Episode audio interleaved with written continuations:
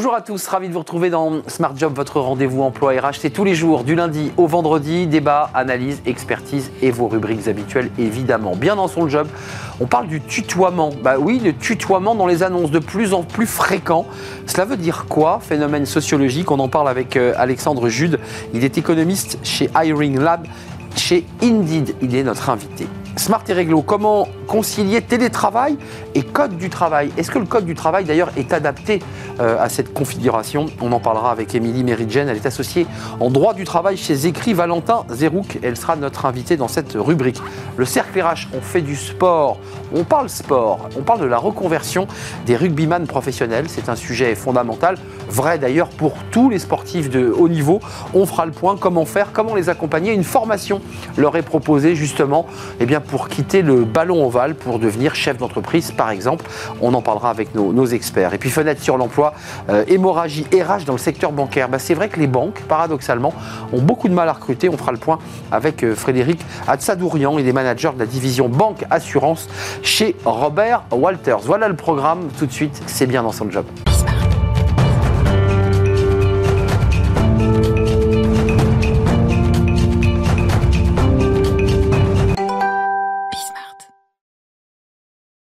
Bien dans son job. Et tiens, si, je tutoyais tous mes invités, si tout d'un coup je faisais une émission en tutoyant tout le monde, vous vous demanderiez, mais, qu'est-ce qui lui prend euh, Et ça se fait de plus en plus. Vous qui fréquentez euh, bien les annonces, qui allez voir les job boards, on tutoie, on vous parle directement comme si vous étiez un ami.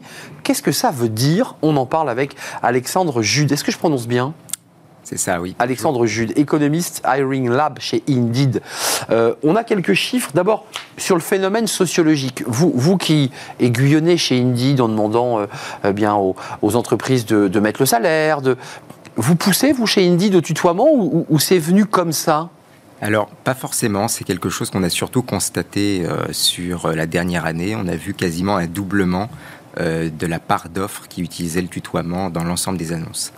Euh, comment vous l'expliquez? C'est quoi ce phénomène? C'est la convivialité? C'est c'est d'abord, je pense, euh, euh, un, phénomène sectoriel puisque ça concerne beaucoup plus de secteurs que d'autres. par exemple, le marketing, les médias, la communication. dans ces secteurs-là, on tutoie dans les offres à plus de 10%. L'informatique aussi. Euh, c'est probablement une stratégie de la part des recruteurs pour euh, faire en sorte que. T'es déjà chez nous. Voilà. T'es déjà chez nous en fait. Voilà. Te prends pas la tête. C'est vrai que on tutoie beaucoup en entreprise, ne euh, faut pas se voiler la face là-dessus, c'est quand même un phénomène qui est assez répandu. Assez normal d'ailleurs, j'ai envie de dire. Mais tant qu'on n'est pas dans l'entreprise, euh, tant qu'on est toujours en amont, on va dire, du processus de recrutement, on a plutôt encore tendance euh, à vous voyez. Il faut relativiser parce que si on regarde l'ensemble des offres, le tutoiement, ça reste encore autour de 3%. 3%. On a quelques chiffres quand même, parce qu'on voit, vous l'avez dit, plus 91% d'augmentation euh, d'annonces employant le tutoiement depuis janvier 2020. Mhm. Euh, et puis dans la, liste, on a essayé de faire une liste, alors euh, c'était un, poème à l'après-vert, c'est le tutoiement dans les offres d'emploi. On va le découvrir, 10.3 pour le marketing, étonnamment c'est le marketing. On découvre que le, le sport, l'activité sportive, c'est plutôt l'endroit où on tutoie le plus facilement. Hein. Mhm. Dans un club de sport, on se tutoie tout de suite. Là, c'est 7%. 6% dans les ventes et prospections commerciales management 4.4% et administration système et réseau 4.4. Euh, au-delà de, cette liste où on voit que euh, certains secteurs sont plus en pointe, pourquoi, par exemple, le marketing fait partie de, ceux qui sont en tête de liste du tutoiement? C'est quoi? C'est l'esprit fun? C'est l'esprit start-up? Ça, nous dit ça aussi, non? C'est ça, oui. C'est, je pense, une question d'image d'abord. Euh, un certain nombre d'entreprises essayent de jouer la carte de la proximité pour attirer les candidats. Euh, c'est vraiment quelque chose qu'on a vu euh, naître avec euh, voilà l'esprit start-up, le fait d'essayer de, rendre l'organisation de l'entreprise plus horizontale pour mmh. essayer d'estomper un peu l'aspect hiérarchique. Et Alexandre, plus génération Z. Génération Z aussi, voilà. l'un des l'un des effets, on va dire indésirables, peut-être aussi de ce tutoiement, c'est d'exclure une partie des candidats potentiels. Les fameux seniors. Voilà, les seniors. C'est un peu gênant ça. Voilà, ce qui pose problème euh, quand on essaye de repousser l'âge de départ à la retraite. Mais d'ailleurs, je, trouve que, enfin, et encore une fois, j'ai pas de jugement à porter, mais catégoriser en pensant que la génération Z préfère être tutoyée alors que celui qui a plus de 50 ans préfère être vouvoyé, je suis pas certain que les jeunes apprécient énormément qu'on les tutoie immédiatement. Enfin, je, me pose la question, est-ce que vous, vous la posez aussi Quand on regarde des enquêtes, quand on regarde les enquêtes, les jeunes et les seniors sont ceux qui sont en général le plus, euh, les, plus rétifs, on va dire, à être tutoyés, euh, à 60-70%. C'est un irrespect des deux côtés, en fait. C'est pas forcément une, une bonne stratégie euh, de la part des entreprises. Hum. C'est-à-dire que c'est vrai que sur un certain nombre de secteurs, l'usage du tutoiement va pouvoir rapporter plus de clics, c'est vrai, mais il n'y a pas forcément plus de diversité en termes euh, de candidats. Voilà, donc il vaut peut-être mieux avoir peut-être un peu moins de candidats, mais plus de choix en termes de diversité. Jouer plus la carte de la diversité, de la qualité du choix, et un peu moins la carte de la quantité, du volume de clics. Non, mais des, deux côtés, le jeune qui entre en carrière se dit on me méprise parce qu'on me tutoie, on me prend pour un jeune, mhm. donc on me prend pas au sérieux. Il y a de ça. Puis le senior, lui aussi, ressent une forme de mépris puisqu'on ne tient pas compte de son parcours professionnel et, et, et de ce qu'il représente dans la société. Exactement. C'est un peu une stratégie perdante, non? Je dirais pas ça, parce qu'encore une fois, quand on regarde. En clics, on a. Sur les offres qui utilisent le tutoiement, il y a plus de clics. Hmm. Donc, euh, ça vient aussi probablement du fait que les entreprises qui euh, utilisent le tutoiement sont aussi des entreprises euh, qui ont une marque assez forte, qui sont sûres d'elles, c'est ça, qui ont tendance aussi à attirer un certain nombre de candidats. mais ça permet de dire aussi euh, que le tutoiement n'est pas la seule possibilité pour jouer la carte de la proximité. Il y a aussi euh, la question des valeurs, la question du projet d'entreprise. On peut aussi toucher les gens euh, sans essayer de jouer cette carte de proximité, même presque de promiscuité, en utilisant tout de suite le tutoiement dès le stade euh, de l'annonce avant même euh, l'entretien d'embauche. Donc il faut être bien installé, avoir des valeurs fortes et solides sur les sujets climat, environnement, euh, sens au travail, pour oser franchir la barre du tutoiement. C'est ce que vous nous dites. sinon, on est un peu ridicule. C'est ce que beaucoup d'entreprises font. Voilà. Hmm. après, il y a encore énormément d'entreprises, par exemple, qui ne publient pas les salaires, qui n'ont pas Mais qui tutoient quand même. De Il y en a, il y en a. Ça. Qui publient pas les salaires, qui n'ont pas, on va dire, de stratégie de marque employeur, qui n'ont pas forcément de politique ESG à développer, qui mettent pas, par exemple, en avant euh, dans leur marque employeur euh, la diversité des profils qui sont au sein de l'entreprise, euh, qui les mettent pas en avant, qui communiquent pas dessus. Donc il y a énormément de choses à faire avant d'essayer de jouer cette carte de proximité un peu facile du tutoiement. Donc le tutoiement, ça ne suffit pas. Voilà, c'est bien, ça peut être bien, mais il faut quand même quelques autres outils pour pouvoir être euh, vraiment incarné une marque employeur. Le tutoiement ne suffit pas. Merci Alexandre d'être venu nous rendre visite. Alexandre Jude, économiste euh, Hiring Lab chez Indeed, qui observe évidemment bah, toute la sociologie à travers tous vos data, la sociologie, les évolutions de comportement finalement des, employeurs et des recruteurs. Merci de nous avoir rendu visite. On fait du droit, bah oui, le droit est essentiel. Chaque semaine, euh, smart et on va parler d'un sujet alors dont on parle beaucoup sur ce plateau, le télétravail et le code du travail. Est-ce que les deux sont euh, adaptés? Est-ce que le code du travail est encore adapté aux configurations du télétravail? On en parle avec une avocate dans Smart et Réglo.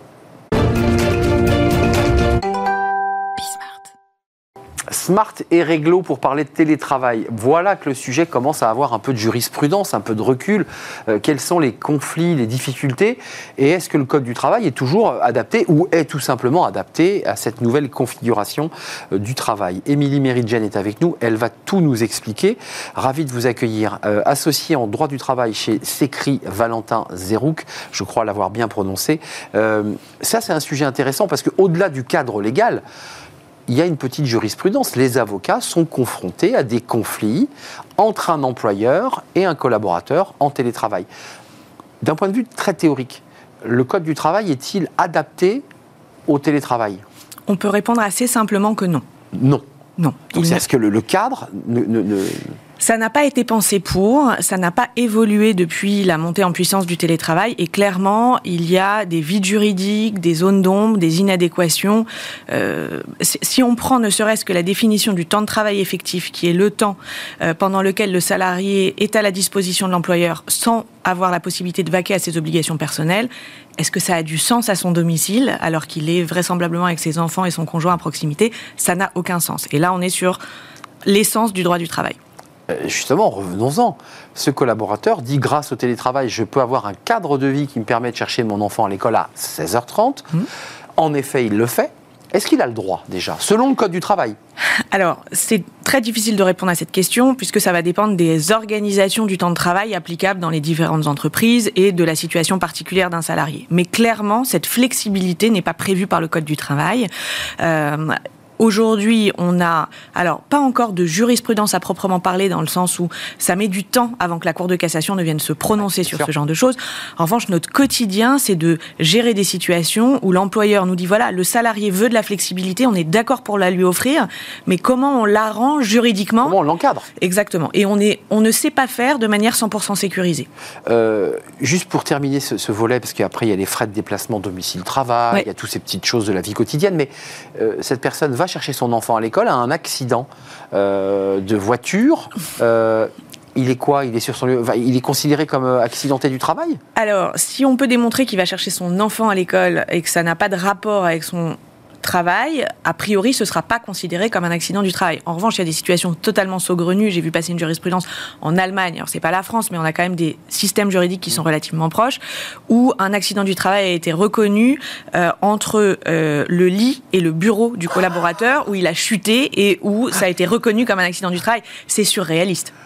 C'est totalement surréaliste. C'est d'autant plus surréaliste que l'employeur, on le sait et on l'assume, hein, en tant qu'employeur, a une obligation de prévention et de sécurité de la santé de ses salariés. Donc ça, c'est tout à fait normal et c'est fondamental.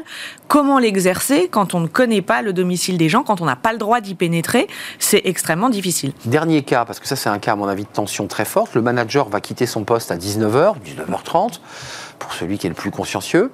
Mais sauf que le collaborateur en télétravail, lui, il a décalé son temps de travail. Et il a fait son travail de 19h à 22h30 il appelle le manager. Comment on fait là? Ça pose des soucis d'abord parce que 22h30 c'est du travail de nuit, donc il y a une législation particulière qui est susceptible de s'appliquer. Parce que s'il recommence à 7h du matin, il n'aura pas eu son temps de repos obligatoire. Donc tout ça, ça doit s'encadrer au mieux dans une charte ou un accord collectif qui va venir donner un peu de souplesse. Mais cette souplesse, on, la, on la provoque, nous les praticiens, pour essayer de faire bouger le droit, parce que sinon on arrive à des situations absurdes. Euh, le contrôle du temps de travail, on l'a évoqué. Les frais de, de déplacement domicile travail. Ça, c'est un sujet de tension. C'est un sujet de tension qui a été tranché. Alors, euh, certains employeurs étaient quand même très chagrins par rapport à, la mmh. décision qui a été rendue, puisque la Cour de cassation a estimé que même si c'était euh, le choix du collaborateur de s'éloigner de plusieurs centaines de kilomètres de son lieu de travail, l'employeur restait tenu de verser, enfin de rembourser la moitié des abonnements de transport public pour se rendre du lieu de travail, donc ça peut être Marseille, euh, jusqu'à Paris, jusqu'au lieu de travail. du lieu de domicile, pardon, jusqu'au lieu de travail. Ce monsieur est parti habiter à Marseille. Oui. Euh, son employeur est à Paris, donc on lui paie le train, euh, la moitié de son train est remboursé. Alors de l'abonnement. De l'abonnement. Voilà, euh, mais ça coûte très cher. Très cher. Exactement. Et donc ça, l'employeur doit. Il n'a pas le choix. Il n'a pas le choix. Alors aujourd'hui, ça. Même s'il a été pris de court par un, un salarié qui lui a dit je m'en vais. Exactement. Ça, alors, euh, ça amène à d'autres réflexions qui sont comment peut-on limiter quelque part en amont le périmètre géographique dans lequel les salariés peuvent s'installer, résider. Au-delà de 100 km, vous paierez votre abonnement. Alors, non, mais au-delà de 100 km, vous ne pourrez pas être en télétravail. Alors c'est très compliqué parce qu'il y a un principe, une liberté fondamentale qui est celle de choisir son lieu de résidence. En revanche, si l'employeur a des raisons objectives et proportionnées de restreindre parce que, par exemple, il faut que le salarié puisse revenir en moins d'une heure euh, en cas de besoin sur son lieu de travail, ça peut être une manière euh, d'échapper à ce type de, difficultés. Euh, les tickets restaurants, on, fait un peu une liste à la prévère, mais c'est important, c'est tout ce qui est lié à la vie quotidienne d'un salarié sur son lieu de travail, ça c'est prévu par le code. Oui. Mais là, en télétravail, il y avait une bataille sur. Il y a euh, toujours une bataille. Elle n'est pas réglée. Non, entre Paris et Nanterre, les deux principales juridictions de, du tribunal judiciaire, avec deux principes juridiques qui, qui s'opposent en, quelque sorte. L'un qui est l'égalité de droit entre un salarié en télétravail et un salarié. C'est la base du droit du droit du travail. Exactement, qui fait dire à l'une des juridictions, bah, il n'y a pas de raison, donc les collaborateurs euh, en télétravail ou non doivent avoir droit à des tickets restaurants. Et l'autre logique qui s'entend également, qui est de dire le fondement du titre restaurant, c'est de euh, couvrir le surplus euh, de dépenses liées au fait de déjeuner à l'extérieur de son domicile. Quand on est chez soi, il n'y a pas de surplus. Donc euh, voilà ces deux logiques. On attend qu'il y ait une euh, décision qui soit rendue par la Cour suprême. Donc au moment où on se parle, les collaborateurs en télétravail reçoivent quoi les... Ils ont toujours leur carte abondée de, de, Ça dépend des employeurs. Ça dépend. Donc en fait, ils font ce qu'ils veulent. Pour l'instant, oui. Ils remplissent la carte ou pas. Ouais. Alors en général, il y a quand même un, un, échange avec les collaborateurs euh, pour les prévenir et euh, parfois des accords d'entreprise, mais on n'est pas à l'abri que cette pratique qui consiste à proratiser en quelque sorte euh, ne soit remise en cause. Et avant de nous quitter, qui est le sujet peut-être le plus fondamental, c'est la relation de surveillance du, salarié. Mm. Concrètement, comment on fait là? Alors là aussi c'est compliqué puisque on a un principe absolu hein, qui est le respect de la vie privée. Alors quand je dis absolu, c'est pas totalement exact. On a la possibilité d'apporter des atteintes qui soient encore une fois justifiées, proportionnées, euh, mais la CNIL notamment est garante du fait que ces atteintes ne soient pas disproportionnées, comme par exemple le fait d'avoir une caméra euh, bah, comme c'est le cas aujourd'hui en permanence se braquer sur un collaborateur à son domicile, c'est évidemment interdit. Le fait de traquer euh, les mouvements du clavier euh, pour s'assurer qu'il est bien en train de travailler et pas en train de faire à manger, c'est aussi interdit. Donc tout ça est une question de dialogue social dans les entreprises, d'intelligence collective pour trouver le point d'équilibre. Hum. Et puis de conscience professionnelle de part et d'autre. Oui, et, ça, d'expérience, alors évidemment, on ne peut pas en tirer des généralités, mais on se rend compte que ça fonctionne bien hum. et que c'est du gagnant-gagnant le télétravail. Les collaborateurs comme les employeurs en sont satisfaits. Merci, Émilie Avec plaisir, Arnaud. S'écrit Valentin Zerouk. C'est ça. Votre cabinet. Merci de nous avoir éclairé parce que c'est plein de sujets qui sont toujours en attente, là, qui vont arriver en cours de casse et qui vont vous aider ensuite à, accompagner vos, clients. Merci de nous avoir rendu visite. On fait une courte pause. Ça, c'est un sujet qui intéresse aussi les avocats, d'ailleurs, les reconversions professionnelles, notamment dans le sport de haut niveau. Euh, on va parler du, rugby, notamment des rugbyman euh, qui passent du, ballon ovale à une autre activité. Et souvent, c'est un peu le grand vide, c'est la petite mort, comme on l'appelle. Comment faire pour les, les accompagner? Comment faire pour les aider à devenir entrepreneurs audacieux peut-être. On en parle dans le cercle RH, c'est un débat et c'est juste après la pause.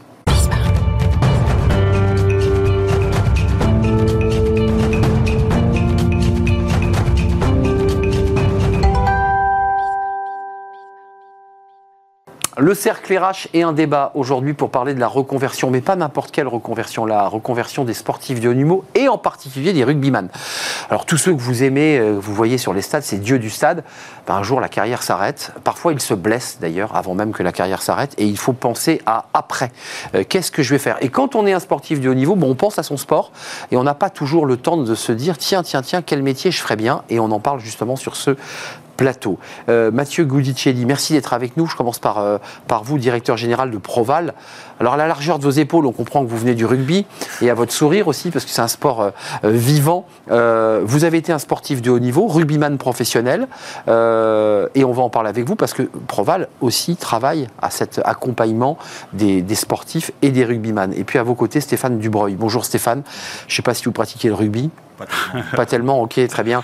Euh, directeur de l'exécutive éducation Neoma, euh, avec une formation, et on va en parler, sur mesure, adaptée pour euh, les rugbyman. D'abord, Mathieu, commençons par vous, parce que quelque part, vous avez réussi votre conversion. Enfin, je ne sais pas si vous considérez que vous l'avez réussi, mais vous avez traversé Pro D2, vous avez failli être partir jouer à Bordeaux, si j'ai bien compris, puis ça s'est pas fait. et puis la blessure. Oui, la blessure, ça a été un, moment terrible. C'est un risque pour tous les joueurs. Et c'est dans ce sens qu'il faut se préparer aussi à, l'après-rugby, parce que comme vous l'avez si bien dit, un jour ça va s'arrêter. Et il y a une vie après le rugby, donc il faut s'y préparer. C'est dans ce sens qu'on s'est rapproché de Neoma pour, construire ce parcours. Juste un petit mot sur vous, sur euh, votre intérieur. Euh, on pense à ce qu'on va faire plus tard, ou on est tellement engagé dans euh, la gestion de ses contrats, son agent, changer de club, gagner des matchs, parce que chaque match est un combat. On n'a pas le temps d'y penser. Enfin, vos collègues ont très peu le temps d'y penser à ça. Oui, on a peu le temps. Euh, c'est vrai, euh, vrai qu'on a peu le temps. Après, c'est aussi notre rôle à nous, c'est-à-dire il faut sensibiliser les joueurs à l'importance de cette après carrière, se dire bah, que ça peut s'arrêter du jour au lendemain et qu'il faut s'y préparer. Après, c'est vrai qu'il y a beaucoup de pression il y a la pression des contrats, il y a la pression du résultat, la pression des coachs aussi. Euh, et c'est pas évident, mais euh, je pense aussi que se préparer à l'après et à toute éventualité, euh, ben, ça permet aussi de, décompresser, de sortir de cette pression-là aussi. Ouais, c'est vrai, c'est vrai de se dire j'ai aussi à un moment donné une petite porte et qui me permet de penser aussi à l'après. Stéphane Néoma, une formation adaptée Juste comment ça naît tout ça? Vous vous rencontrez, vous dites, on fait des formations, Neoma propose des formations, euh, des étudiants accompagnés, mais pourquoi avoir euh, euh, centré le sujet sur cette question du rugby? Bah, Finalement, j'ai eu un peu les mêmes questions que vous. On s'est rencontré avec Mathieu, c'était une bonne période, c'était le Covid. Hum. on avait le temps Donc nous, notre activité voilà, avait cessé, donc on avait le temps un peu de réfléchir à un programme. Et euh, finalement, c'était toutes les spécificités du sportif. Donc un sportif, ça s'entraîne tous les jours, donc ça peut pas venir à l'école, ça peut pas suivre une formation au quotidien.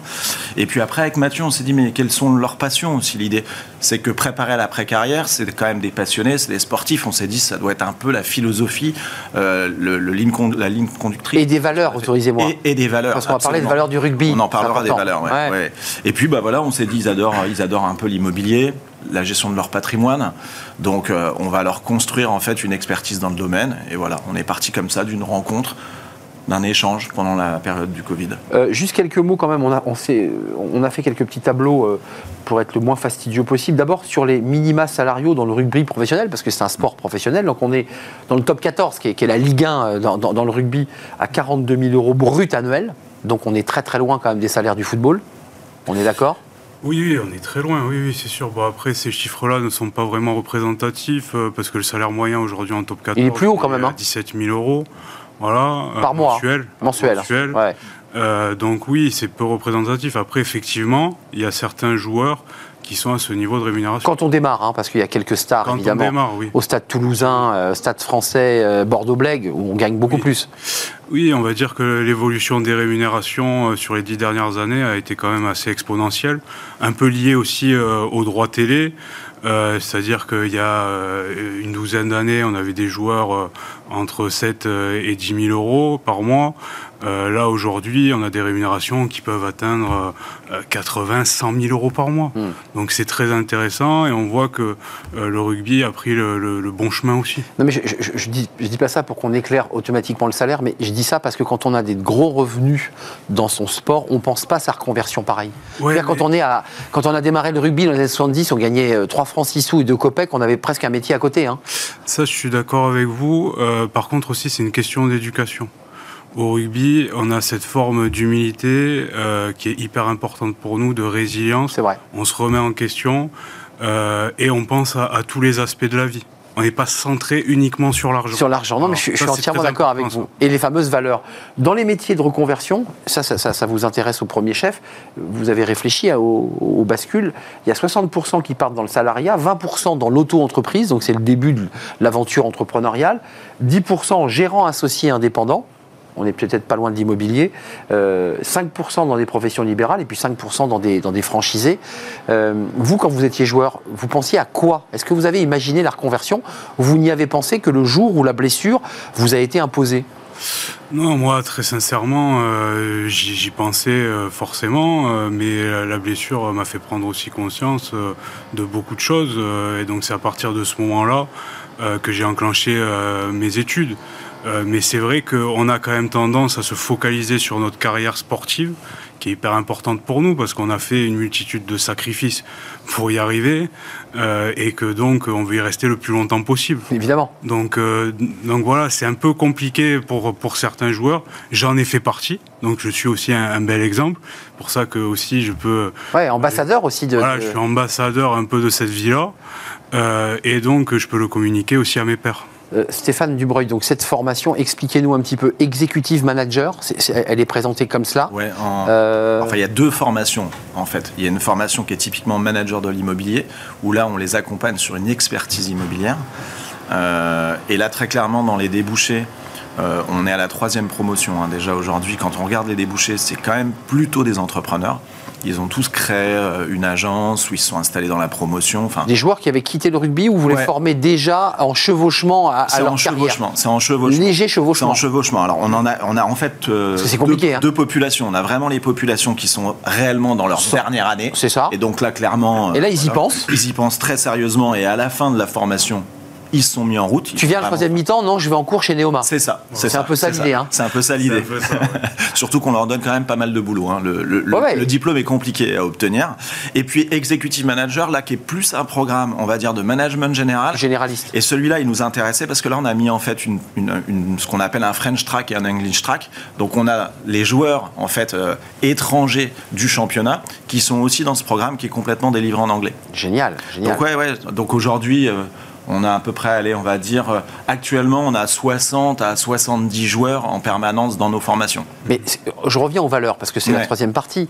Euh, on a des, chefs d'entreprise, des DRH qui viennent sur ce plateau, qui parlent beaucoup de valeurs, et qui nous disent, nous, ce qu'on aime, c'est recruter des, militaires, euh, parce, que, parce que porteurs de rigueur, de valeurs, mais aussi des sportifs. Pour les mêmes raisons. résilience, on est opiniâtre, on est courageux. C'est ça les valeurs du, rugby. C'est le courage, c'est la solidarité. Enfin, ça intéresse un employeur, ça. Ah, c'est exactement ça. Euh, c'est pour ça que ben, le joueur de rugby et les sportifs aussi, euh, en général, sont très sexy pour, pour les recruteurs. Parce que ce sont des. Sexy, c'est le mot que vous utilisez, vous. Voilà, les sexy. C'est pas faux. voilà, ils donnent envie, on a envie d'aller vers eux, on a envie de les recruter. Donc, non. Euh, moi, je pense que c'est très important, ces valeurs-là. Comme j'ai dit, ce sont, des leaders. Euh, il montre l'exemple aussi. Il y a une forme de résilience qui est hyper importante. Euh, et puis on peut se projeter avec eux parce que ce sont des gens de confiance. Euh, ils vous parlent un peu de leurs angoisses aussi parce qu'il y a beaucoup qui, c'est des gens qui se sont investis, qui ont été des champions ou pas d'ailleurs, parce qu'il y a aussi des rugbyman qui ne passent pas forcément à la télé, qui ne sont pas les stars et qui vous disent honnêtement, j'ai un peu peur, quoi. Je ne sais pas comment ça va se passer. Ah oui, très clairement. Euh, l'angoisse euh, et l'anxiété euh, fait partie aussi du quotidien d'un sportif professionnel, d'un joueur de rugby. maintenant, moi, j'ai aussi mis en, face des, des, outils, des solutions. J'ai créé en 2019 une cellule psychologique euh, qui permet euh, aussi aux joueurs d'être accompagnés euh, s'ils ressentent, s'ils en ressentent le besoin. mais oui, c'est quelque chose qu'on prend très au sérieux parce que, comme on l'a dit tout à l'heure, il y a beaucoup de pression, c'est pas toujours évident, et aussi cette, cette angoisse, cette anxiété de, de l'après-carrière. Euh, est très présente. Comment vous vous situez, vous, Proval? C'est Parce qu'il y a beaucoup, même dans le football, de syndicats des joueurs, d'organismes. Comment vous vous situez? Vous êtes l'entreprise passerelle, la structure passerelle? Comment, comment vous, vous définiriez en pitchant votre, votre structure? Non, nous, je pense qu'on touche à tout, euh, on sait tout faire. Euh, on a un accompagnement 360 pour nos joueurs. On les accompagne du début de leur carrière à la fin de leur carrière, voire même après leur carrière. Et c'est pas agent non plus? Non, c'est pas eh euh, nous, on représente, euh, on représente les joueurs. On est dans leur intérêt à 200% en toutes circonstances. Oui, voilà. Eh je vais pas faire de. Je vois bien la précision. Vous êtes dans l'intérêt des joueurs. Je vais pas faire de parallèle ou de raccourci, mais non. Euh, moi, je suis ancien joueur. Aujourd'hui, mon paradigme, c'est que je m'occupe de mes petits frères. Ce hmm. sont mes petits frères. Voilà.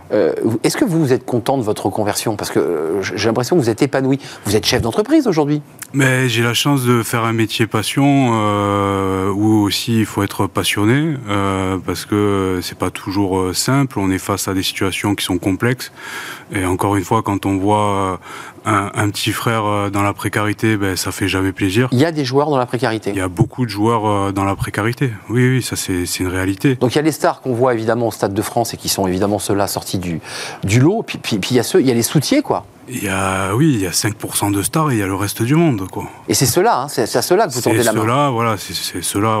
La main sera toujours tendue, on est toujours là pour eux. Euh, et ils peuvent compter sur nous aussi. Juste un mot, parce que euh, sur le niveau scolaire, euh, encore une fois, les choses ont un peu évolué depuis les années 80, mais les joueurs, quand ils s'investissent dans un sport, globalement, ça arrive fréquemment qu'ils bah, lâchent l'école en première parce qu'il y a un sport-études, parce qu'il y a un club qui achète vous, le vivez, ça aussi, des joueurs qui vous disent bah, Moi, j'ai tellement fait mon sport que bah, j'ai pas eu le temps euh, d'ouvrir des livres. quoi. Oui, après Stéphane pour en témoigner, on a la chance quand même d'avoir une base solide avec des joueurs qui ont au moins le bac, voire un bac plus 2. Ça, c'est important. Donc avec un background euh, intéressant et qui leur permet aussi bah, de pouvoir se projeter sur des formations haut niveau. Euh, prestigieuses de qualité comme celle qu'on a créée avec Neoma et ça leur permet bah, de basculer sur sur un avenir intéressant. Juste, et on va voir des petites photos, je ne sais pas si Nicolas Juchat peut nous les mettre, mais euh, ces petites photos qui sont amusantes parce qu'on a plutôt l'habitude de les voir en short euh, avec des maillots de leur club. Là, là évidemment, on a l'impression qu'on est dans une fac américaine et, on les voit là, ici, euh, avec Proval. Bon, ça c'était. remise des diplômes. Remise des diplômes. Vous le faites exprès, enfin, je vous faites exprès au sens sans me moquer. C'est l'idée d'avoir un uniforme à l'américaine. On remet le diplôme, on, très important. on change de peau, quoi. C'est très important. Je reviens sur ce que vous disiez. Alors, déjà, très clairement, nous, pour entrer dans notre programme, il faut un minimum de bac plus 2, plus 3 ans d'expérience professionnelle. Donc on s'adresse à une population particulière. Maintenant, on a une vraie réflexion aussi avec Mathieu sur le fait d'aller cibler Bah les oui. joueurs qui n'ont pas le bac. Et on réfléchira. c'est- une question, hein. Le seul problème, c'est que Neoma, est plutôt situé sur du bac plus 4 et du bac plus 5. Oui, c'est pas votre cible, on va dire. C'est pas notre cible, Ouais. forcément. Et après, effectivement, c'est un moment très important pour eux parce qu'ils se sont investis, ce que vous avez dit. Le sport est toujours là. hein. Ils sont OK dans la préparation de l'après-carrière, mais ils sont encore en club. Donc, c'est un vrai effort. Donc, ce moment-là, pour eux, il était euh, essentiel. Et je pense qu'effectivement, de les mettre dans cette tenue-là, Puis c'est un vrai diplôme, il faut le redire. hein. Ils, Ah, ils en bavent. hein. Ah, ils ouvrent les vrai- cahiers et le week-end ils bossent quoi. C'est hein. clairement un vrai diplôme. Et ils font un diplôme, effectivement, qu'on a monté sur mesure pour eux, surtout dans le format distanciel, dans le coaching derrière, parce qu'on les accompagne beaucoup. Mais c'est un diplôme de l'école. Donc à côté, il y a d'autres étudiants qui n'ont strictement rien à voir avec nos sportifs de haut niveau. Hum. Euh, Juste, vous les, vous les envoyez à Paris, vos, vos- vos petits frères, là, où ils vont étudier à, à- à Toulouse, Montpellier, Castres, Dax, Albi, je ne sais pas. Ils- ils- parce que c'est un choc hein, pour les, les hommes du Sud, vos petits frères du Sud, là. Non. On leur dit, tiens, tu vas aller au froid à Paris pour étudier un peu. Aujourd'hui, euh, ce qu'il faut mettre en lumière, c'est que euh, Et Proval ont été précurseurs Clairement. en la matière en créant un diplôme euh, 100% digitalisé et 100% adapté euh, à l'agenda du sportif. C'est ça, digitaliser, c'est important. De chez lui, il peut bosser ses Ouais. cours. C'est ça. C'est ça. Donc euh, Stéphane, peut-être tu pourras en parler mieux que moi, Ouais, mais ouais. ça permet aux joueurs de ne pas lâcher et d'être en réussite. Et c'est ça l'enjeu. Euh, réussir. digitaliser, ça veut dire quand même qu'il faut du coaching et de l'accompagnement, parce que c'est pas toujours simple d'être tout seul sur son canapé avec son ordi. C'est hein. exactement ça. En fait, ce qui se passe, c'est que dans- ils, ont, ils ont cours toutes les semaines et tous les 15 jours, il y a des séances de coaching qui sont du coaching collectif et individuel et c'est dans leur calendrier parce qu'effectivement hein, euh, un, un joueur il est aussi très structuré en fait il a ses horaires d'entraînement il a ses horaires de match bon, on a fait la même chose en fait ce qu'il fallait c'est que ça soit dans l'agenda dans la muscu etc bon bah il sait que tous les lundis soirs il est pris et qu'il doit bosser euh, sur, euh, sur son programme Oui, ça rentre dans son planning. ça rentre dans son planning. Et puis derrière, bah, on, on les materne. hein. On, euh, on a, Il y en a qui- on a ont du mal, c'est Ouais, ouais, difficile. bien sûr qu'il y en a qui ont du mal. C'est pour ça qu'on a une coordinatrice de programme qui en permanence communique avec eux, qui prennent un peu leur feeling. Et puis bah, derrière, les coachs sont là pour la moindre difficulté. Ce que vous avez dit, c'est qu'ils c'est angoissant. Pour certains, ils ont quand même quitté leurs études il y a un long moment. Euh, on leur demande quand même de faire un mémoire. C'est pas rien.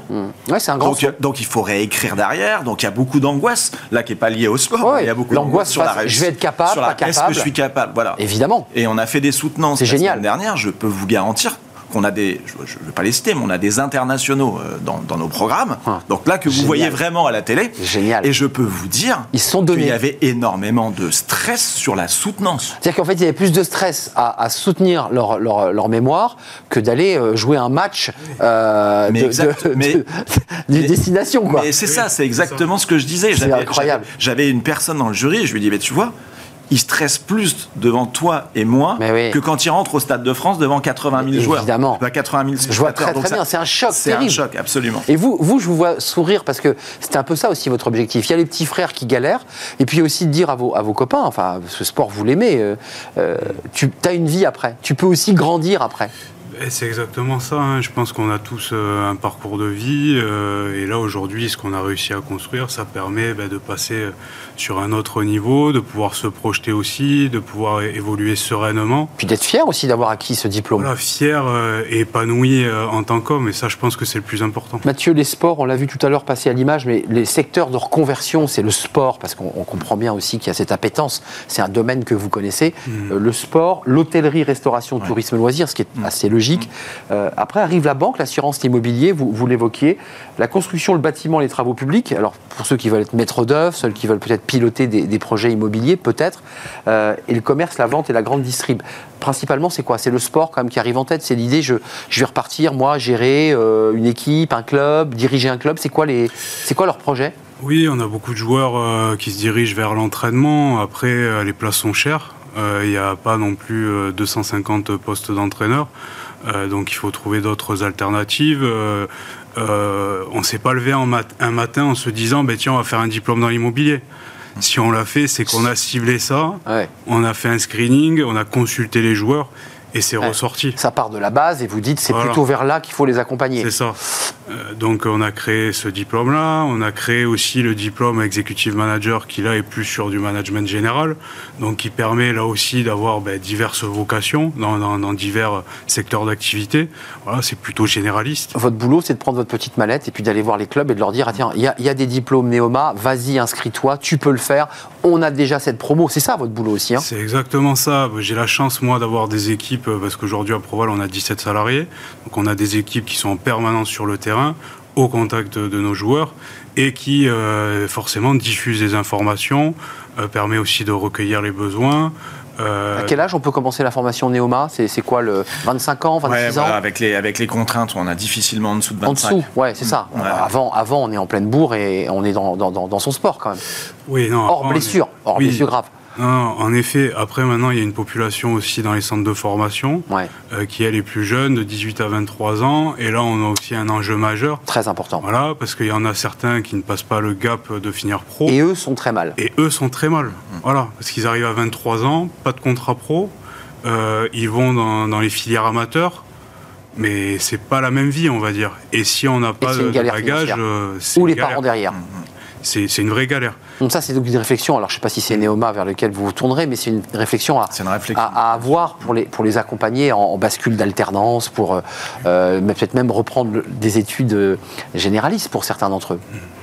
Oui, oui, oui, c'est tout l'enjeu. Il faut, il faut se, se pencher dessus. Euh, euh, c'est aussi une réflexion qu'on doit avoir collégialement avec les autres institutions, que sont la FFR euh, et la LNR, avec qui on travaille la, La Ligue et la Fédération. Voilà, la, la, Ligue et la Fédération, avec qui on travaille beaucoup sur ces sujets-là. et je pense que le modèle doit évoluer.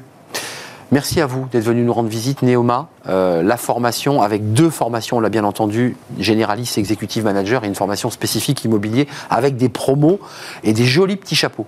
Voilà. ils sont contents avec cette petite tenue, c'est sympa. C'est un vrai plaisir de vous accueillir, Mathieu Goudicelli, directeur général Proval, avec vos salariés. Vous êtes un chef d'entreprise euh, audacieux et ambitieux. Euh, et merci à Stéphane Dubreuil d'être venu sur notre plateau. Vous êtes le directeur de l'Executive Education Neoma, avec une réflexion au-delà même de, de ces bac plus 2, bac plus 3. Merci, messieurs, de nous avoir rendu visite. C'est un vrai plaisir. On termine avec euh, notre rubrique fenêtre sur l'emploi et on accueille notre invité.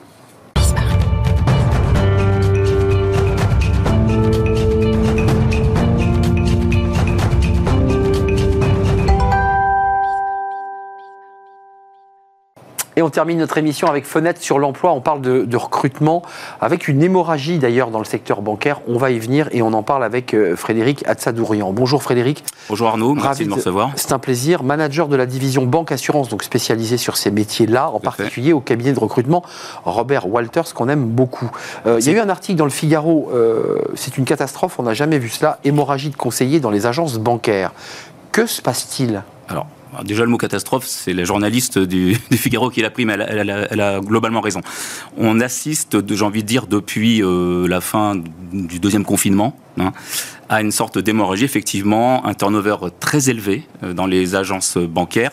Mais si on prend la banque dans son ensemble, il faut quand même rappeler que le turnover est de 7% deux fois moins que celui qu'on a dans le secteur euh, privé euh, dans, son sens euh, on, large. On a du mal à y rentrer, mais quand on y est, on y reste. On y reste, absolument. Parce, on que, y reste. parce que les salaires, parce que d'ailleurs, parlons-en, parce que c'est aussi le, guide des salaires qui était venu nous présenter. Oui, qu'on a publié récemment. voilà, récemment.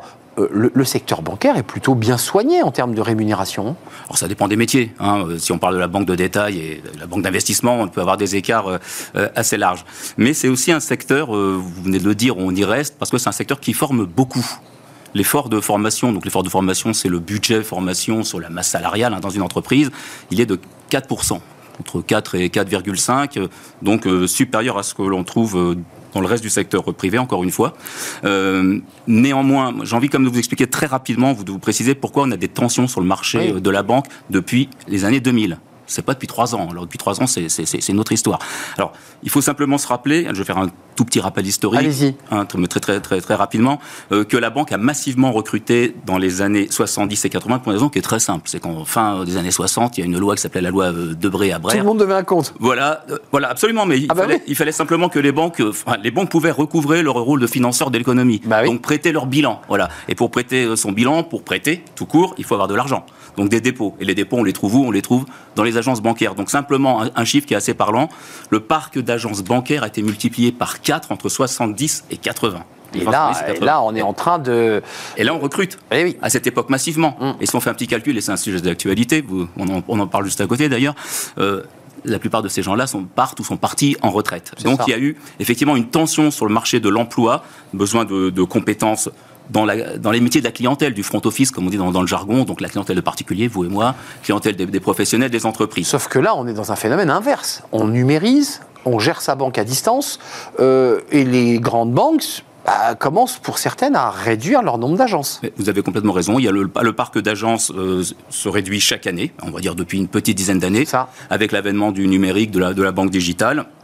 En même temps, bon, on peut dire que la banque aujourd'hui est un secteur qui détruit quand même des emplois puisqu'on a une perte globalement de 1% des effectifs dans le secteur bancaire depuis, euh, depuis 10 ans. Mais parce qu'il y avait peut-être une, peut une surcharge euh, euh, au sein des banques. Hein. Alors une surcharge, bah, c'est simplement la transformation ah numérique. effectivement, il y a beaucoup de, départs en retraite qui n'ont pas été remplacés et aussi l'apparition de nouvelles compétences. Donc quand on parle de, tension sur le marché de, de la banque, hein, il y a effectivement sur la, partie commerciale, on va y revenir, hein, vous avez commencé par ça tout à l'heure, mais aussi sur tous ces nouveaux métiers qui existent depuis une dizaine d'années ou une quinzaine d'années, qui sont les métiers de la conformité, de la gestion des risques, d'accord, de la, gestion du refinancement des banques, parce que la banque doit être une entreprise plus qu'une autre mieux gardée mieux protégée parce que quand une banque dépose le bilan, c'est une catastrophe pour le système économique dans son ensemble. On l'a vu aux États-Unis, 2008, euh, Lehman Brothers. Euh, concrètement, vous qui avez un regard sur ce marché, comment, comment on délivre, comment on accompagne les banques pour donner envie à des collaborateurs de pousser euh, et de répondre à des, à des annonces euh, lorsque la banque recrute Parce que c'est vrai qu'elles ont du mal. Alors, moi j'aimerais bien que les gens répondent aux annonces, en tout cas qu'ils répondent bien, mais vous avez aujourd'hui chez Robert Walters, alors pour la partie purement commerciale des, des conseillers bancaires, c'est surtout notre filiale Walters People qui s'en occupe. C'est ça. Mais on est obligé d'aller les chercher, les gens. Hein, ils répondent plus à des annonces. Faut les appeler. Surtout les jeunes. Il faut les appeler, il faut les, les trouver à travers. Euh, bah, déjà, on a une base de données qui est assez étoffée, mais aussi par les réseaux sociaux. Hein, LinkedIn est un très bon outil pour ça.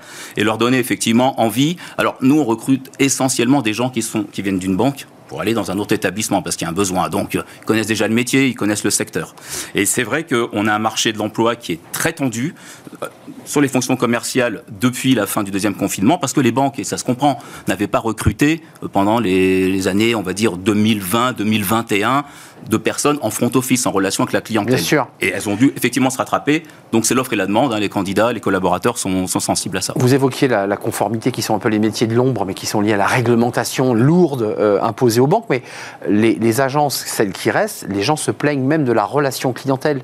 Il y a une forme de souffrance au travail aussi. Tout à fait. Alors la relation clientèle s'est un peu dégradée euh, avec la création de call centers, si vous voulez, aujourd'hui. Alors c'est à double tranchant, hein, parce que le client, on, en a marre d'avoir euh, des, des, des, de plus pouvoir joindre son conseiller en agence. Hein, 3-4 ans, c'est l'horreur. On l'a tous vécu. Bon, on l'a tous vécu, mais en tant que client, c'est vrai que c'est toujours pénible, parce que quand on appelle sa banque, soit pour un besoin de financement ou autre, ou soit lorsqu'il y a un problème. Donc c'est toujours un petit peu anxiogène hein, de ne pas avoir son, son conseiller.